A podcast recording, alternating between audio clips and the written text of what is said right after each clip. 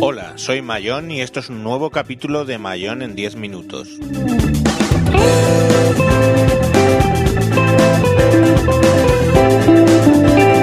Hoy hablaremos de la fidelidad.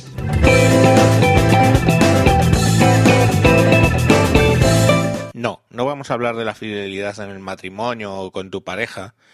Eh, eso lo podemos dejar para un día de off topic y graciosete. Eh, lo que quiero hablar es de la fidelidad hacia empresas, etcétera. Cuento que en el año 1998 yo suscribí por primera vez mi eh, contrato con Arrakis.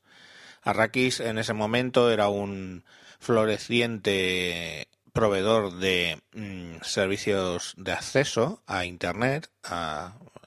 entonces Internet ya se estaba empezando a popularizar y bueno, pues yo con esa cuenta de Arrakis entraba con mi modem y entraba en internet.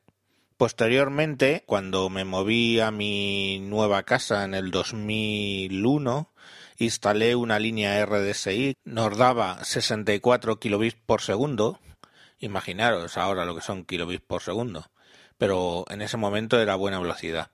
Además podía, gracias a Rakis, conectar, eh, sabéis que las RDSI, o si no ya os lo cuento, era una línea eh, digital que tenía dos canales, podía agregar canales llegando a 128 kilobits por segundo que no estaba nada mal. Estuve con ello, eh, apareció la ADSL, pero no la instalé porque al fin y al cabo la ADSL en aquellos tiempos proveía de 256 kilobits por segundo de, de bajada y y poco de subida. Yo, sin embargo, tenía una línea simétrica de 128 cuando agregaba los dos canales. Solo los agregaba cuando tenía que hacer algo con mucho tráfico, si no, generalmente eh, utilizaba la de 64.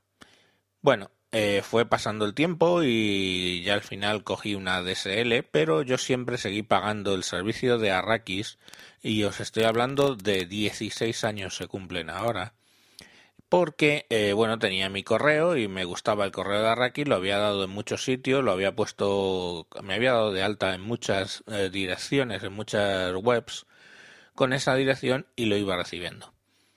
estos últimos años ya empezaba a utilizarlo, a utilizar más Gmail y bueno, el correo de Arrakis pues simple y llanamente se me estaba llenando de, de spam.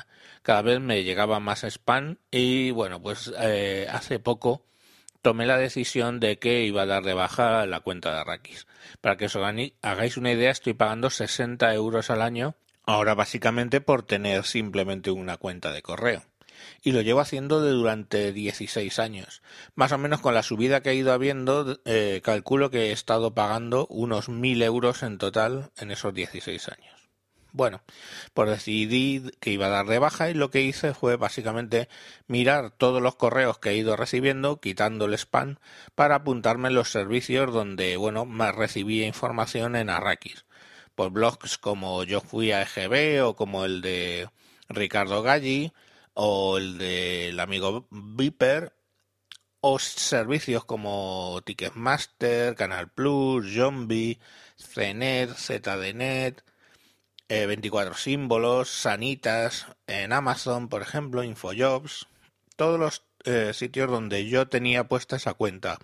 Simplemente lo que he ido haciendo es cambiar en esos servicios por la cuenta de eh, Gmail, que es lo que tengo. Bueno, pues llamé de todas maneras a Rakis para preguntar cuál era el proceso de baja y si les importaría mantenerme la cuenta activa, o sea, el correo activo unos seis meses simplemente para poder, eh, bueno, pues estar seguro de que había quitado todos los correos importantes. ¿Cuál es mi sorpresa cuando me dicen que no, que no? Que les da igual el tiempo que lleve con la cuenta activa, 16 años, pero que eh, ellos en el momento que den de baja, pues se cierran la, la cuenta de correo. Me consta que con otros clientes no lo han hecho así. Es más, tengo un amigo que parece ser que le han dicho que tendría la cuenta incluso si es necesario por vida. Pero bueno, yo no la quiero por vida. Yo lo que necesito es por lo menos estar seguro de que una vez que la he de baja, pues no tengo mayor problema. pues nos han negado. Y bueno, eh, esto me trae a la idea que ahora eh, Arrakis lo compró BT, British Telecom, y es curioso porque yo nunca he sido anti-British Telecom. Curiosamente, cuando entré en mi actual empresa en el año 96, hice todo lo que pude para pasar todas nuestras comunicaciones desde Telefónica a British Telecom porque confiaba en ellos y porque me resultaba que era la mejor solución en ese momento. ¿Qué pasó? Pues que efectivamente funcionó muy bien, conseguí que pasáramos a BT y estuvimos trabajando muchos años. En esa época me colgaron en San Benito de antitelefónica. Curiosamente, unos 10 o 15 años después, las tornas cambiaron y me pareció que la mejor opción era telefónica y hice que, bueno, pues eh, en un contrato se fueron eh, combatiendo entre ellos, Telefónica y BT, y ganó Telefónica. Cosa que me satisfizo, la verdad, porque confiaba ahora más en ellos que en ese momento. ¿Y qué pasó? Pues me colgaron el San Benito de anti-BT. Eh, llamé al comercial cuando me enteré de eso, le dije que eso no podía ser, que, porque iba diciendo que yo era anti-BT, cuando eh, sinceramente pues había sido yo el que les había dado el acceso a, la cuenta durante tanto tiempo. Bueno, pues tuve incluso en un momento de enfado de llamar al entonces, que ya era un directivo de BT, al comercial que negoció conmigo en su tiempo, para que por lo menos le dijera a este señor que estuviera evidentemente que yo no estaba en contra de BT. Pero claro, eh, ahora que me ha pasado esto con Arrakis, la verdad es que sinceramente me va a costar volver a recomendar BT. Me parece una falta de respeto impresionante el hecho de que no te puedan mantener, que a ellos les cuesta cero, una cuenta de correo abierta durante seis meses o tres meses, lo que haga falta, un poco, nada más, para, eh, bueno, pues que yo pueda estar seguro de que no he tenido problemas y no he dado de baja la, el email eh, antes de tiempo. Pero bueno, eso que hagan lo que les dé la gana.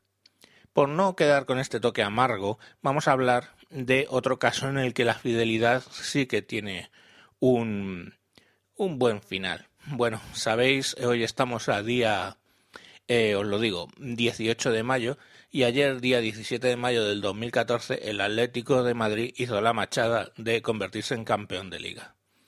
El seguidor del Atlético siempre nos han puesto el San Benito de sufridores, de aguantar carros y carretas, de aplaudir al equipo cuando el equipo ha perdido. Cuando el otro día perdimos las semifinales de la Copa del Rey contra el Barcelona, eh, en Barcelona, eh, la afición se quedó aplaudiendo durante 20 minutos el Atlético de Madrid que se quedó en el campo y los seguidores del Atlético estuvieron aplaudiendo durante 20 minutos con el campo prácticamente cerrado. Ya los barcelonistas habían ido y nos quedábamos nosotros allí aplaudiéndoles. Eso es una afición, eso es fidelidad. Y esa fidelidad, pues sí, de tanto en tanto, y algún madridista se reirá, a lo mejor cada 20 años, pues ganamos una liga o ganamos algo y nos ponemos tan contentos. Pero eso es fidelidad, eso es fidelidad de la buena. Y el club, pues lo reconoce y le gusta y sabe que tiene de las mejores aficiones de este país. Bueno, pues quizá, ojalá el grupo BT tuviera esa buena feedback con sus seguidores y que han estado 16 años con ellos y le pudieran hacer algún mínimo favor. Parece ser que en el mundo de los negocios de hoy en día de las telecomunicaciones eso no es así.